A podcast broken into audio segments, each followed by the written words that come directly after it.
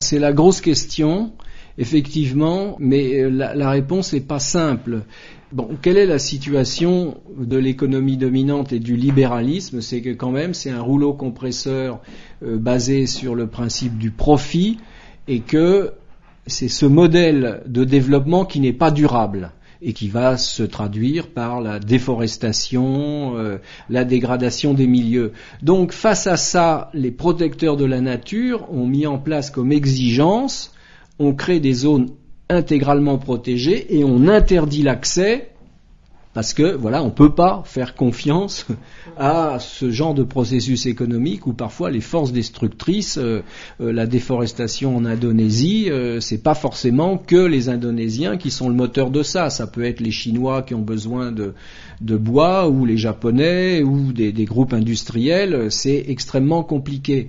Donc libéraliser complètement je pense que c'est trop dangereux. Simplement, il faut, il y a un intermédiaire qui est se montrer intelligent dans les activités qui peuvent se développer dans les zones centrales. Mais l'idée qui est quand même une hiérarchisation de la pression humaine dans, dans les espaces qui sont mis en réserve de biosphère, je pense que ça reste quand même, c'est un élément fort du système et c'est un élément comme point de repère. Il ne faut pas en faire quelque chose de sacré on peut arriver au bout de dix ans dire ben non, c'est pas possible, on a besoin de développer telles activités, mais il faut qu'il y ait négociation. Pour ça, je pense qu'il faut appliquer. On a la même discussion justement pour la Dordogne euh, ces temps-ci.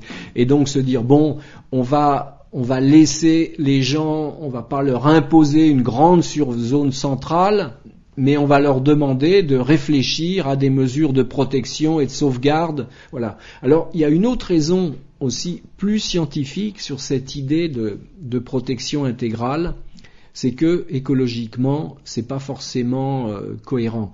C'est-à-dire que quand vous avez une zone protégée, c'est comme une île. Alors vous allez dégrader partout, puis vous avez votre île, mais dans cette île, on sait en écologie que plus une île est de petite taille, plus la diversité biologique qu'elle héberge est réduite, et plus la probabilité d'extinction des espèces qui y vivent est élevée. Donc, ne s'intéresser qu'à des îles protégées, puis ailleurs on détruit tout, c'est complètement incohérent. Donc, il vaut mieux avoir une vision. On va gérer, aménager l'espace, gérer l'espace en ayant comme objectif la protection de la biodiversité, le développement d'activités agricoles, de routes, de villages, et qu'on va essayer de coordonner tout ça et rendre tout ça interactif, cohérent, et donc, en d'autres termes, on va s'intéresser à la biodiversité, pas seulement dans les zones centrales, mais aussi dans les zones périphériques, dans les villages, dans les villes.